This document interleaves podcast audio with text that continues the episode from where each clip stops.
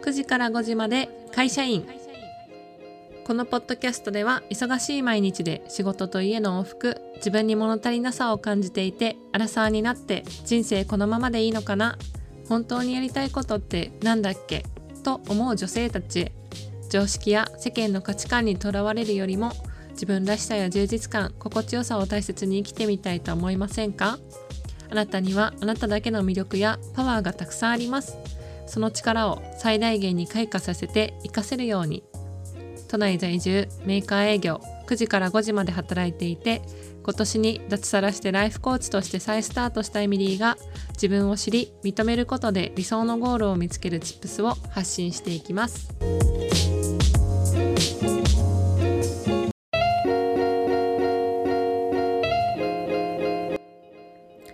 今回のエピソードはコラボ会になります。私が以前からずっとお話ししてみたいと思っていたあのカンナさんという方に今回は、えー、インタビューをさせていただきました。あのもともとカンナさんを知ったきっかけはインスタグラムだったんですけれどもあのこれからカナダに海外移住をされるという話やカンナさんの過去の留学経験だったりあとはですね今英語コーチとして活躍されているカンナさんの英語に対するパッションっていうものにすごくこう素敵だなっていうふうにあの私もこう憧れを憧れ的な気持ちだったりあとは共感するその気持ちがたくさんあったので是非お話しさせていただきたいなと思ってインタビューさせていただきました是非ですね本編お聞きくださいはい、今回は、えー、カンナさんにあのゲストに来ていただきました。カンナさんよろしくお願いします。お願いします。よろしくお願いします。ちょっとまずはじめに、ちょっとあのカンナさんにあの活動だったり経歴をお聞きしたいんですけど、かなさんの今の活動をちょっと教えていただけますでしょうか？はい、ありがとうございます。えっと、私はあのこれからこう海外に行きたい大人向けの英語コーチとして現在活動しております。えっと、先月まで本当に普通に会社員としてあの働いてたんですけれども、まあえっと、来年ちょっとカナダに1人でこう移住するためにその準備として、まあ、ちょっとやめて今は、えっと、英語コーチとしてまたコーチあの普通にライフコーチとしてあのそれをメインに、えー、今働いております。はい、えっ、ー、とそんな感じです。はい、ありがとうございます。あの私カンナさんのこうインスタを見てて、こういろいろとちょっとすごくこう元気づけられるなって思ったのと、あのはい。私もあの来年ちょっとカナダにあの行こうかなっていう風に準備してるにあたってすごくこうなんだ共通点というかあ素敵だなとか自分も頑張ろうっていう風に思えることがたくさんあったのでちょっと今回インタビューさせていただくことになりました。ありがとうございます。ございます嬉しいです。私も嬉しいです。かなさん今英語ねコーチやってると思うんですけどなんかそのなんだろうカナダに行ってからのこうどんな風にこう過ごすとかあとはなんか今までその英語とどういう風に関わってきたのかってちょっと簡単に聞いてもいいですか？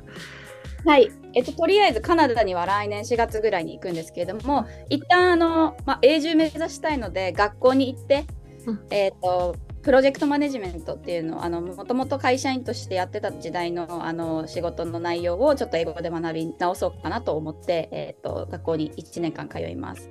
でそこからはまあ現地でちょっと働いてみたりとかっていうのも考えてるんですけど、まあ、目標は永住権を3年ぐらいで取りたいなっていうプランです。はい、で英語 はいでまあ、わかんないんですけどね。はい。で、英語と私っていうところでは、高校1年生の時に初めてちょっとなんか高校のプログラムで3週間ぐらいあのアメリカに行く機会があって、そこで初めて本当に英語に興味を持ったっていう感じでです。あの家もこう海外旅行とか一切行ったことない家だったので、なんか洋画とか洋楽とかともなんか何も接点がないくって、英語自体そんなにすごく興味があったわけじゃないんですけど、やっぱりそれで外に行った時にちょっとあなんか英語ってすごいなと思って、あとはその時にこう自分が喋れなすぎた悔しさがやっぱりすごく覚えててでそこから英語を勉強するようになりました。で大学3年生2年生の時に1回交換留学あの学校のプログラムで1回交換留学行ってでその後にえっと大学院の留学、まあ、それが一番メインで2年ちょっと2年半くらいいたんですけど、えっとまあ、それもアメリカに行ってっていう、えー、そんな感じです英語と私。すごいじゃあえその初めてこうあのこうえ海外に行って英語を使ったっていうのが高校生の時だったんですか？あもう本当そうですね高校1 16歳の時でした。もう話せませんでしたね。えその時のなんか覚えてることとかありますか？印象とか。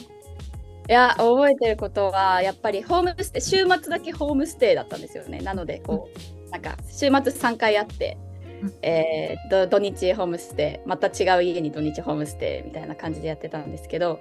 やっぱりもうもうホーストファミリーが何言ってるかもわからない。で私も伝えられない。であのあのプールがあってですねあの、ホストファミリーの家に。で私、えー、すごい。あで、うん、はい、入りなよとかって多分言ってるんですけど、うん、いや入りたいみたいなことが言えなくて、うんうん、もう仕方なく号泣するみたいな。うん、え、私ちょうどその投稿昨日のインスタで見てました。ありがとうございます。でも確かに私もなんかもし自分がそうなったらなんて言うんだろうみたいな感じで、確かに高校生でってなったら、もうなんかそのパニックとそう喋れないで、多分すごいなんかなんだろう精神プレッシャーみたいなのすごかっただろうなって思いました。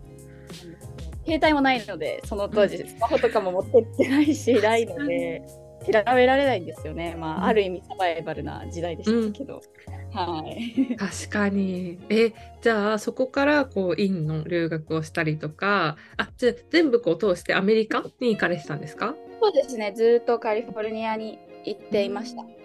はい、うんうんうん、すごくこうアメリカあゆかりがあると思うんですけどなんかそもそもこう留学じゃなくてなんでこう移住しようと思ったのかとかあとはなんでカナダなんだろうっていうのもちょっと聞いてみたくてお伺いしてもいいですか、はい、はい、えっと移住を決めたのは本当に今年の6月なんでもう結構この前。えー、すごい。えじゃあ半年で決めたみたいな感じですか？本当そうですね。というかなんかもうなんかある一日があってその日にいや行こうみたいな感じで決めていろいろ交換したんです。えもうビザも申請してますよね？あしましたしました。はい8月にスピーディー。すごい。なんかじっとしていられなくて。まああのそのアメリカに行った時に実は私は国際結婚1回していて、うん、で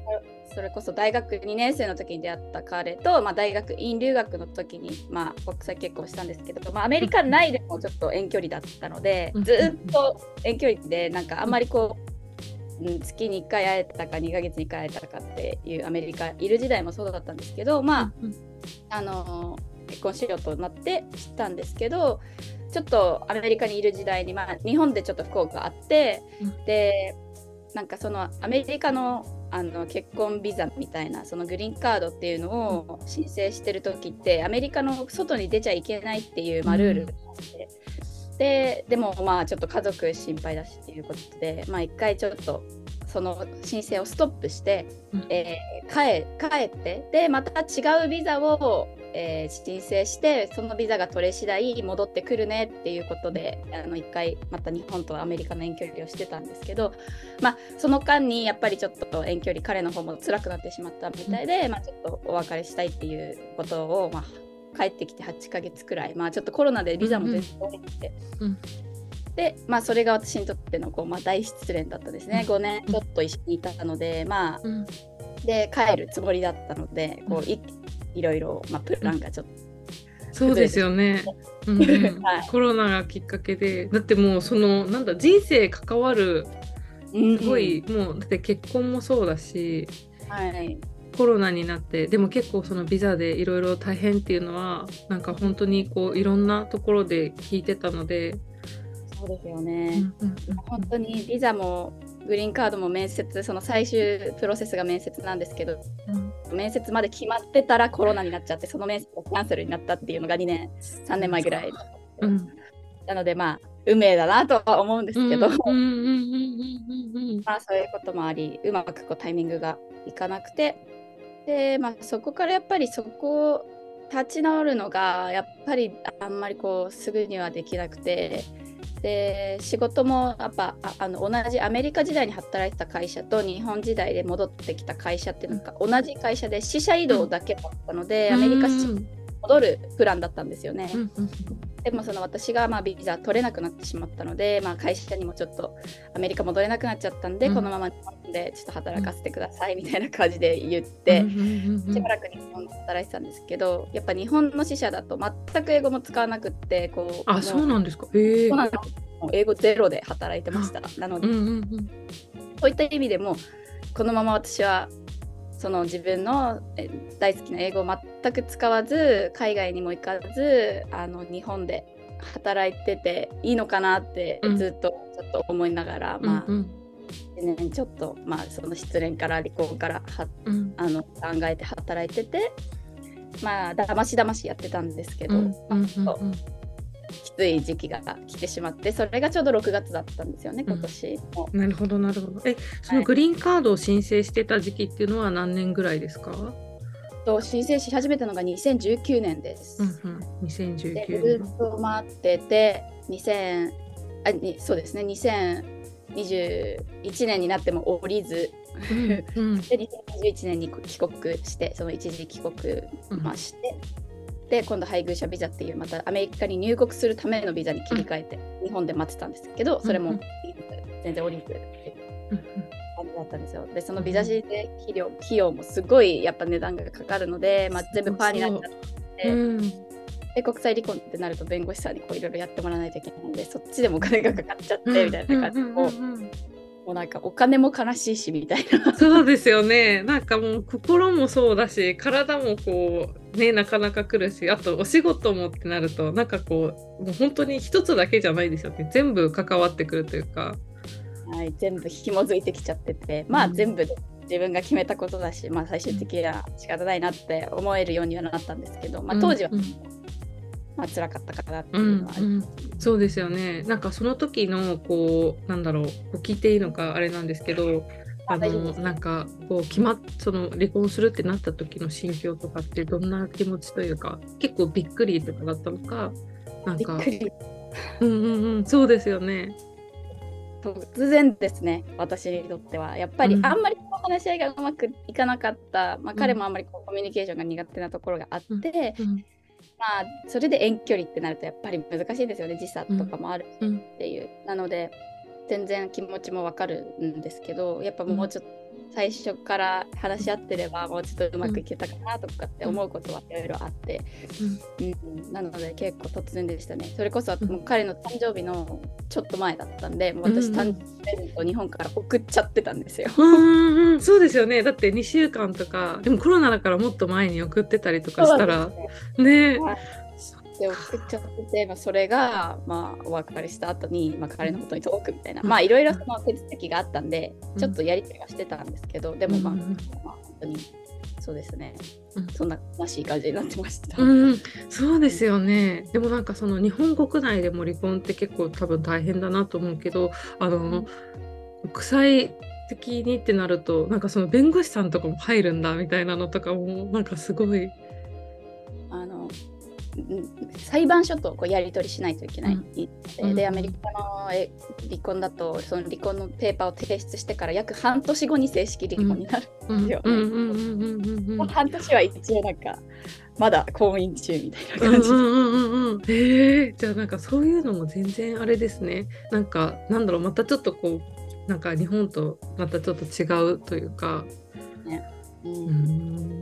まあいい経験だなと今はもう全然思えるようになっていやいやすごいすごいですよ。でもなんかそれがもう今聞いた話だともう本当に短期間というかこの23年の中での出来事でそういうふうにこはい。う切り替えもできるっていうか、まあその多分こういろいろあったしもう実際も今もねあの気持ち的にも多分こう全部乗り越えてるとかってなかなかあの難しい部分もあるかもしれないんですけどなんか気持ち的な部分ってどういうふうにこう行動しようっていうふうになるなったんですか？そうですね。やっぱりちょっともう英語自体に離れてた期間があったんですよ。もう英語でなんかこう英語の大好きだったドラマとかを見ると、もううん。そう全部アメリカ時代のことを思い出したりとか、彼とのことを思い出したりとかもう洋楽聴いてももうダメみたいな。なので、結構数ヶ月間はもう英語ぱったりもう結構避けてたんですね、もう YouTube とか、うん。もう Netflix とかも一切こう英語系のやつは見ずみたいな。うんでまあ幸い仕事も使わないので、まあ、本当にもう日本で私は骨を、うずめるぞっていう覚悟で、あのやってた。とやっぱそれは自分を騙してたことでなんか、うん、で少しずつちょっとずつ気持ちが回復してきた時になんかやっぱり英語やりたいなと思ってでやっぱコーチングと出会うんですよね、うん、そこでコーチングをやって、まあ、それは英語コーチじゃなくてこうライフコーチみたいな感じで、自分について本当に考えたっていうところで。であの自分の感情を結構コントロールするやり方っていうのをちょっとずつ身につけていて、で今度英語コーチっていうのがあるとなってあ英語をそういうコーチングを使いながら気持ちの面でサポートしながら英語学習をサポートする職業がすごくいいなと思って。で私自身英語によってすごく人生がいろいろ変わったのでなんかそういう経験生かして英語楽しいとかそういう気持ちとかを一緒にこう持ちながらサポートする英語コーチっていうやってみようと思って、うん、でまず副業でちょっとずつ始めてたんですよね。うん、であこの携帯このオンラインでっていう携帯だったらまあ日本にいなくてもどこでも働けるしなんかあの海外もう一回ちょっと行ってみようかなってある時ちょっと思った時があって、うん、でその時にあの移住まず海外移住で調べたらやっぱ移住しやすいその永住権取りやすい国でカナダが出てきて、うん、でまあもともとアメリカにいたしこう北米はあの文化的にも結構、まあ、慣れてるところもありますし、うん、カナダ英語アメリカ英語も結構似てますし、うん、なんか一回アメリカでそのいろいろもう車買ったりとかなんかあのリースあのほあの、家借りたりとか、一回全部一連をやったので、もうたらもう一回できるかもしれないって思って、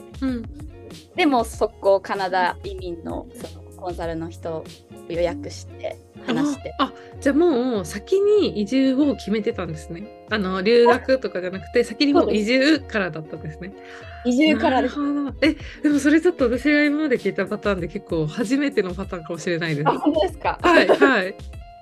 はい。まあ、カナダも行ったことないんですよだから。だからもう分かんなくてこれから自分が向こうでどう好きになるかとか住みやすいとか、まあ、住みやすいってことしかあんま聞いたことないんですけど。これからにはなるんですけどもう本当移住を目指したプランということで自分の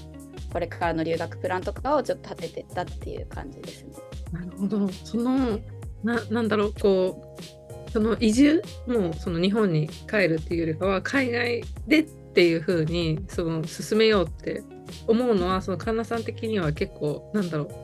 自然な流れでしたか？ああそうですね、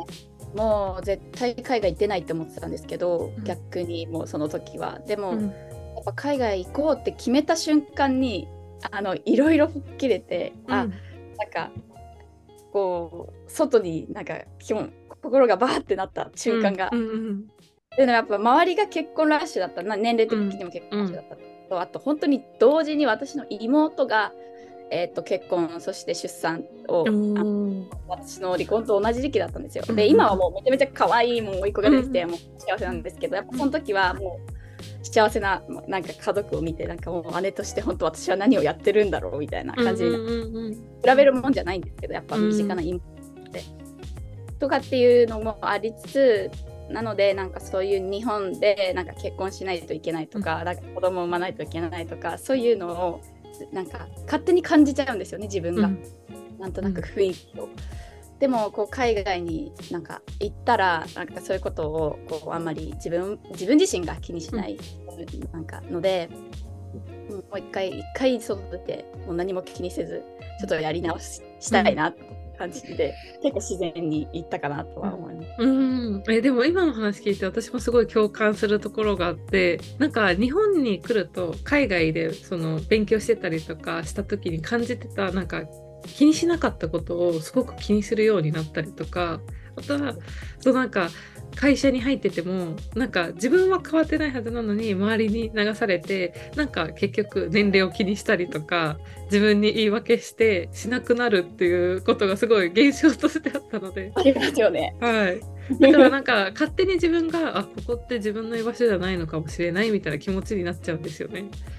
めっちゃわかります、うんそうなんですよ。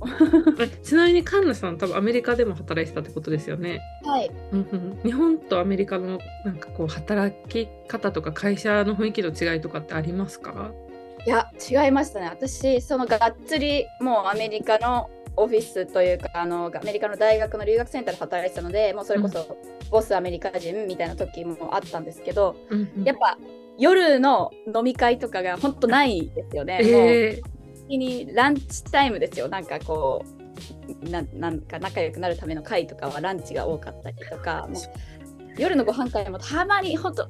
ちょっと1回くらいはあったなっていう感じなんですけど、うん。基本的にやっぱみんなファミリー大事にしてて自分の時間と仕事はかきっちりと線を引いているイメーージ、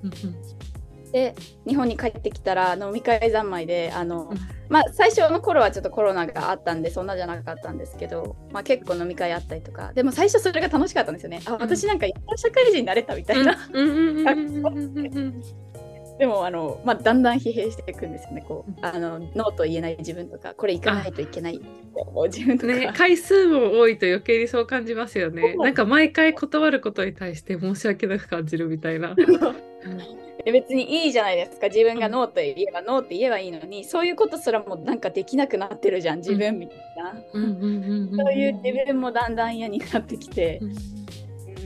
あとはいろいろ頑張らなくなってきたんですよね。まあ仕事してるだけ偉いじゃんって自分で思っててでそれは本当その通りだと思うんですけどなんかもっとアメリカにいた時はいろいろ全部チャレンジとかしてたし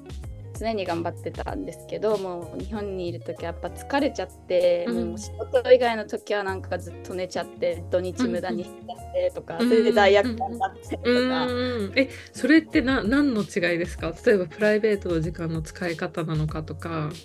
精神的にこう疲れちゃうみたいな感じですか？やっぱりそのアメリカでその働いてた時とかもまあ英語がやっぱりその遅れを取ってるのでやっぱ周りのネイティブとかにも、なので、うん土日もしっかりこう英語を勉強してとか何をするにもやっぱり言語が伴ってたのであの、ちゃんと勉強とかしてたんですよね、うん。自分が納得できるようにうん。こう準備したりだとか、うん。そういうことしてたんですけど、まあ日本だとなんだかそうやってやればいいのに勉強もあのなんかあんまやんなくて、うん。ぐったらぐうたらしちゃってましたね。なるほど。副業始めてやっとあいいねっていう感じにはなってきたうんんですけど。あそっか。じゃあなんかこうそのパッションの注ぎ先みたいなものを日本の時になんかこうちょっと見失っちゃったみたいな状態ですか？そうですね。もう仕事本業一本の時は本当そうだったと思います。こう一つ一つのタスクとかに思いを込められなくてなんか、うん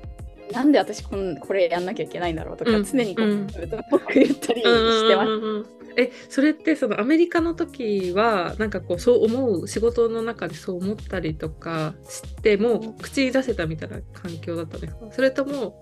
なんかなんだろうだったかもしれないです。うん。あじゃあやっぱりこう言語。うん。うん。あとは仕事内容はやっぱ留学生をサポートするとかっていう仕事内容だったんで自分がすごくやりたかったことだったし、うん。あ。誰かをサポートするとか、うん、何か自分のやってることが全部そういう誰かをサポートするっていうことにつながって目に見えてつながってたのでまあ会社員時代ももちろん会社のためにとかっていうのはあったけど、やっぱり私コンサルタントだったんでその企業さんを全部でチームでサポートするっていう感じで私一人の力がこうどこにこう、うん。ためになってるかってうんうん感じづらい時とかうん下っ端だったしっていうのもあるんです。確かにそうですよね。なんかねこうお客さんの顔とかがもうすぐに見えてコミュニケーションを取ったりあとはありがとうって言われるような仕事だとなんかこうその会社員としての仕事も組織としてすごく大切だしあれですけど、まあ、なんかその気持ち的な部分では確かにちょっとこう差があるかもしれないっていうのなんか私もすごいわかる。共感もすごはい。いエミとは私も言ってこの前お話しで、うんああそうなんです、そうそううそうそう。そうなんですよね。えちなみにさっきそのかなさんはチャレンジって言ってましたけどなんかそのチャレンジすることに対して、まあ、日本人あここでくくるのは良くないかもしれないけどその日本人とかあとアメリカ人っていう違いみたいなものってなんか雰囲気とかで感じたりすることありましたか？いやなんですかねこう難しいんですけどアメリカ人だからチャレンジャーだとか日本人だからチャレンジャーじゃないっていうわけではなくって、うん。やっぱりアメリカ人でも、えっと自分のずっと育ったところから一回外に出て例えば私もアメリカ人の友達で日本に留学したと友達だとか、うん。えっとまあ、そういう方がいたりとかするんですけど、なんかやっぱ自分のずっとそのあのカンフォートゾーンのところから飛び出した経験のある人たちは基本的にどんな時もなんか結構スッとチャレンジするうん。ようなイメージがありましたね。私の周りの友達、うんやっぱり留学先で出会った友達っていうのはみんなその一回勇気を出してこっちに来てるなので、結構価値観とかもあったりとかみんな結構迷わず「あこれやる」とか言って、うん。こうポンポンってうんそういう人たちの周りに囲まれてたんでなんかあもう自分も頑張ろうってすごい思えたし。でも確かにそういう人が周りにいるとなんか自分の気持ちも違いますよね。なんそかその経験したことがないとやっぱりコンフォートゾーンから出るのってすごく怖い気持ちになっちゃうじゃないですか。はい、怖いですよねやっぱり、うんもうすごい怖かったですね最初はもう今カナダはこうまあなんとかなるっしょって思えてるんですけど、うんでもそれはやっぱ1回目というかその1回アメリカに行ったっていう経験があるから今回はそう思いますけどやっぱり最初の頃はもう怖くて怖くてもうなんで私はこの留学を決めてしまったんだろうってすごいあの空港でめっちゃ思ってました当時、えー、そうなんですね。もう行きたくなくて号泣ですよもう。え実際こう飛行機に乗って到着してみた時ってどうでしたか？あもうその日はもうい今は忘れないんですけどあの、うん。もう飛行機がすごい遅れあのなんか混雑しててその着陸のところが、でうん。すっごい遠くに飛行機が止まったんですよ。で、うん。私たちはそこからすごいぎゅうぎゅう詰めのバスに乗らされてでうん。しかも機内で1時間半待たされたんです着陸 おろおろしますよね。日本でそんなことないから。もういきなりうわアメリカだなとか思いながら、でしかも飛行機で私寝れないタイプなんでもうめちゃめちゃ疲れてて。であのなんか卒業旅行の学生たちと同じ機内になっちゃってめちゃめちゃすごい騒がしくて、もうずっと寝れなくてっていう感じでイライラしたままなんか到着したっていうのが初日の思い出です、じゃあなんか印象的なスタートだったんですね。最悪みたいな感じでした。なんかその思い通りにならないことって海外生活とかで多いと思うんですけどそういう時はなんかどうですか？慣れたりとかなんかどういうふうに乗り越えましたか？あーやっぱりでもあのすごいなんか文句も言ってたし泣いたりもしてたしそれこそ、もう帰りかけたこともあって日本に。もう9月んは6月ぐらいに行ったんですけど11月に1回本当に学校辞めてもう帰ろうっていう直前まで行ったことがあって退学してうん。あの、もう日本に帰ろうみたいな。うんうんうん。それはちょっと当時あの一緒に住んでたルームメイトとのがうまくいかなくて、うん。その家のも問題とあとやっぱり大学院最初なんで全然慣れなくてっていうのが一緒に来ちゃってうん入るってなったんですけどやっぱその時もまあ日本にいる友達家族が電話であの本当に辛いなら帰ってこいって言ってくれて、でもあのここでなんかせっかく入った学校なんだからもったいないからこう解決できるようにちょっといなんか考えてみようよみたいな感じで電話とかですっごいサポートしてくれて、それであのまあなんとかん周りのその現地にいる友達とかもあの一緒に引っ越し引っ越そう家見つけようもう一緒に手伝うからって言って協力してくれて、もう本当いろんな人の協力あってあのなんとかそこは乗り越えたっていうのがあったんで、うんやっぱ人に相談するっていうのはすっごい大事だなって思いました。その一人で抱え込まない。うんうん、なんか日本なんか私はかこう感じちゃうだけかもしれないんですけど留学私もあの学生の時イギリスに行ってた時があって、はい、そのなんか困ってること困ってるって言えなかったんですよ。そこがまず最初の課題だったんですよ。例えばそう、ね,、なんかそうこれ今考えると本当アホだなって思うんですけどなんかそのお風呂を工事して DIY みたいな感じで工事してる時にトイレを使えないから下の階に住んでるおじいちゃん家使ってねって言われてた時があってでホストマザーたちはなんか2週間ぐらいホリデーに行っちゃっておじいちゃんは下の階にいて私は1階で1人でいるっていう期間があったんですけどあの朝トイレ行きたいっていうのもなんかその早朝だしコンコンって言って部屋入るのも申し訳ないと思って我慢しちゃったりとか。そう。とかあとはなんかそうあとはなんかこうなんだっけ。なんかこうその洗濯であの日本だとなんかジーンズを分けて洗うとか、まあ、人によってはなんかいろいろルールがあるじゃないですか。だから、まあ、本当今考えるとめっちゃアホなんですけどジーンズを洗ってほしいって言えなくてお風呂場で洗ってたんですよ。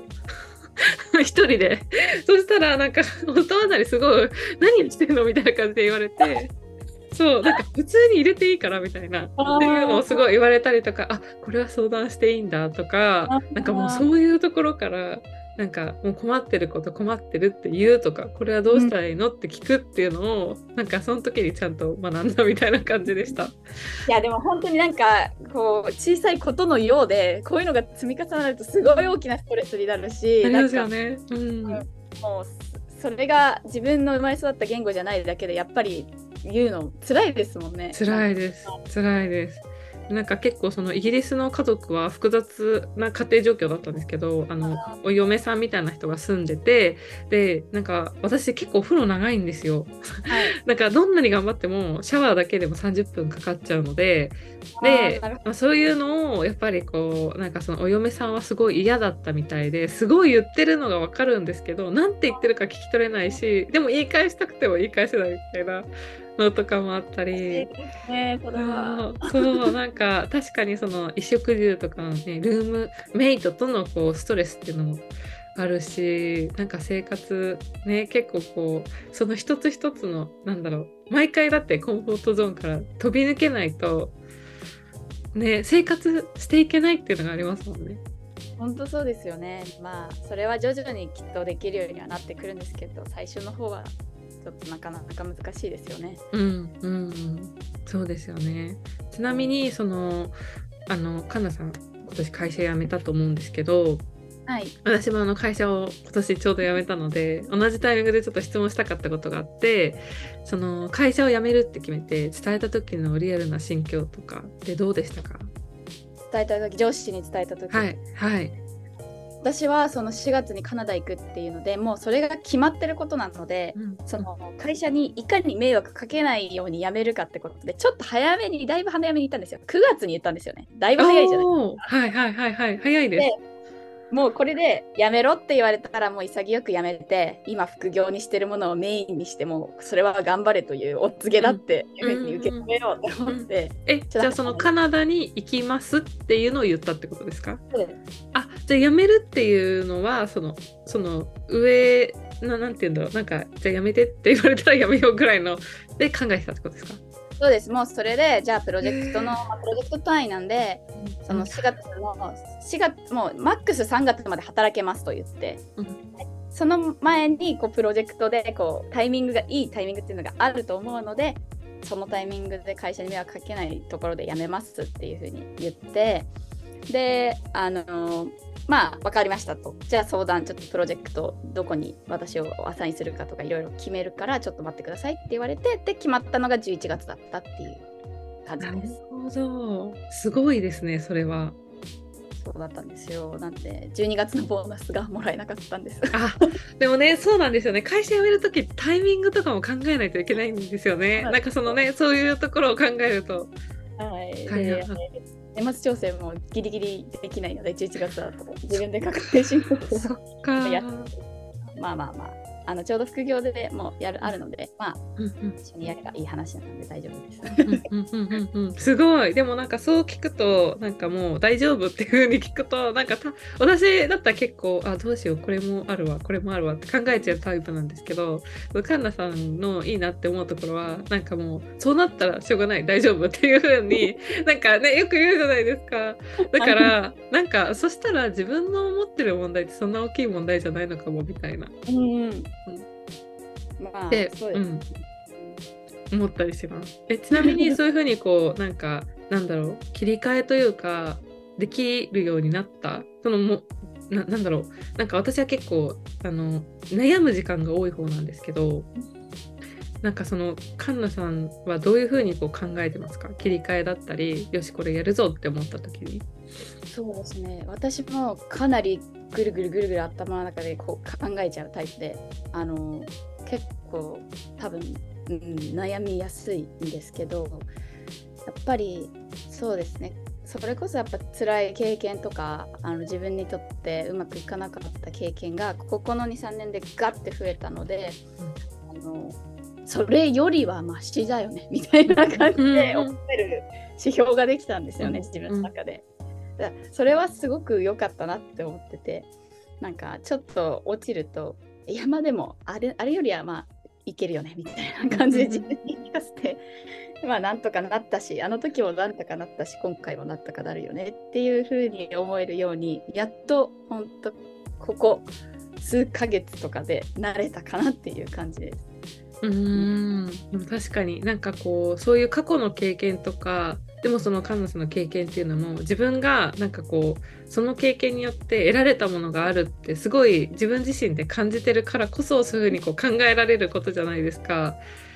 だからやっぱりこう何て言うんだろうなんかできたことをちゃんと自分自身でね認めたりすることって大事ですね。思います本当に。なんか否定しちゃってたんでずっと。恥ずかしいことだとか。そうだったんですね。でもこうやってソーシャルメディアとかで、まあ、自分の経験を話せるようになったってことはあ本当にもう自分吹っ切れたんだなっていう。しかもなんかあんまり恥ずかしいものっていうよりはこう自分を成長させてくれたものだしっていうふうにポジティブに取られ取れるようになったんでそこが大きかったかなと思います。うんううんん、本当にねなんか大変な経験いろいろあったと思うんですけどなんか私もそのカンナさんの経験とかあのその投稿を見てやっぱあ自分もなんか頑張ろうってすごい思うから発信してくれてなんか本当にありがたいっていう感じです。そんなことを言っていただいて嬉しいです。ありがとうございます。ではですね、あのぜひちょっと多分私も結構こう聞くんですけど、あのなんか同じぐらいの年齢年齢、その荒さ同じぐらいの年齢の人たちとか女性とかで結構こう挑戦したいけど、例えば海外行きたいとか仕事を辞めたい。やりたいことやりたいって思うけど不安って思う人にですね、是非ちょっとカンナさんからメッセージをいただけないでしょうか。はい、私でよければぜひ。はい、あの、まあ、ちょっと年齢とかやっぱいろいろ考えちゃうと、今ここで安定を捨てるのはどうなんだろうとか、まあ、そういうのやっぱり私もすごく考えたんですけど、やっぱりみんな人生は1回だし、まあ、ベタなこと言うんですけど、本当に1回しかないなってすごい思ってて。でやっぱ健康な体があるっていう時点でもう本当に感謝するべきだしなんか元気でこんなにやろうと思えばできる体があってうん、それだったらあのちょっとでもやってみたいことは絶対に踏み出してみた方がいいなって思って。で絶対なんとかなるんですよ。本当に、うん。あの死にはしないというか あのどんなに辛いこともう来なきゃよかったって思うこともあるかもしれないんですけど終わった時それを乗り越えた時もう来て来なうん来ない方がよかったなんて絶対に思わなくて、もうどんな辛いことがあってもあの絶対ああの時行ってよかったとしか思わないと思うんですよね。うん。なので本当に少しでも迷ってる方がいたらもうぜひ踏み出して損はないと思うので、はい、一緒に頑張れたらなと思います。ありがとうございます。でも本当にその通りですよね。なんかこうやっぱりやらない後悔だったりよりもやってなんかその結果はどうであれきっとなんか自分自身の捉え方だったり自分がなんか本当に良かったって思うあのその踏み出したことだけでもすごい勇気になったりしますもんね。はい、そう思います。ありがとうございます。ちょっと最後にですね、あのちなみにカンナさん、あのもしこういろいろとこれからちょっとカンナさんを知りたいなって思う方のために、なんかカンナさんがやってる SNS だったり、あのぜひ教えてください。はい、ありがとうございます。えっと、インスタグラムがメインで投稿してますので、インスタグラムぜひあのフォローしていただければ、今投稿してる内容としては、まあ、英会話フレーズと、あとは英語の勉強法とか、そういうマインドの発信と、あとはカナダ移住に向けた準備の発信とか、えー、と実際アメリカ生活のリアルな話とか、まあ、そういった英語関連を中心にいろいろと発信してますのでもし興味があったらぜひフォローの方お願いします。ありがとうございます。じゃあちょっと概要欄にあのカナさんのインスタ貼らせていただきます。であとはですね、カンナさんからもしちょっと今後のあのお知らせとかがあればぜひお聞かせください。はい、あの今私英語コーチとして働いてるんですけれども、まあ主にあのそうですねこれからちょっといつか将来海外行きたいそのためにちょっと勉強したいなとかって思ってる方いたらぜひあの相談していただければと思います。あの無料とかでもあの相談あのさせていただいてるので、あとは留学関連でちょっと悩んでることとか、まあ今留学中で辛い思いしてる方の話とかも絶対あの聞かせていただければ少しはちょっと相談乗れるかなってできることあるかなって思うのでもし一人で悩んでる方とかいたらぜひお気軽にこう DM とかしていただければあの一生懸命答えますのでっていうところです。はい。ありがとうございます。ありがとうございました。で今日はですね、本当にかんなさんいろいろなお話聞かせていただいてありがとうございました。ありがとうございました。本当にとても楽しかったです。ありがとうございます。はい。エピソードいかがでしたでしょうか？かなさんあの今回インタビューを快く受けてくださって本当にありがとうございました。あのずっとですねお話ししてみたかったので私もすごいあのテンションが上がったしあとはこういろいろとカナダのお話ができてすごく勉強になったのとあとはカンナさんのヒストリーっていうのを聞けてすごく楽しかったです。ぜひですねあの皆さんあのカンナさんのインスタグラムだったり今後の活動をぜひチェックしてみてください。はい、それでは次のエピソードでお会いしましょう。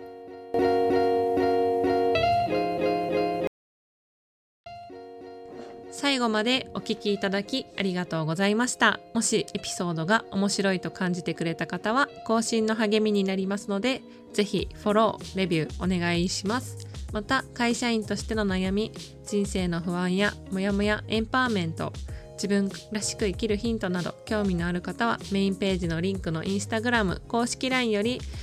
リクエスト応援メッセージをいただけるととっても嬉しいです。そのままで素敵なあなたが自分らしく心地よい素敵な一日が過ごせますように。次のエピソードでお会いしましょう。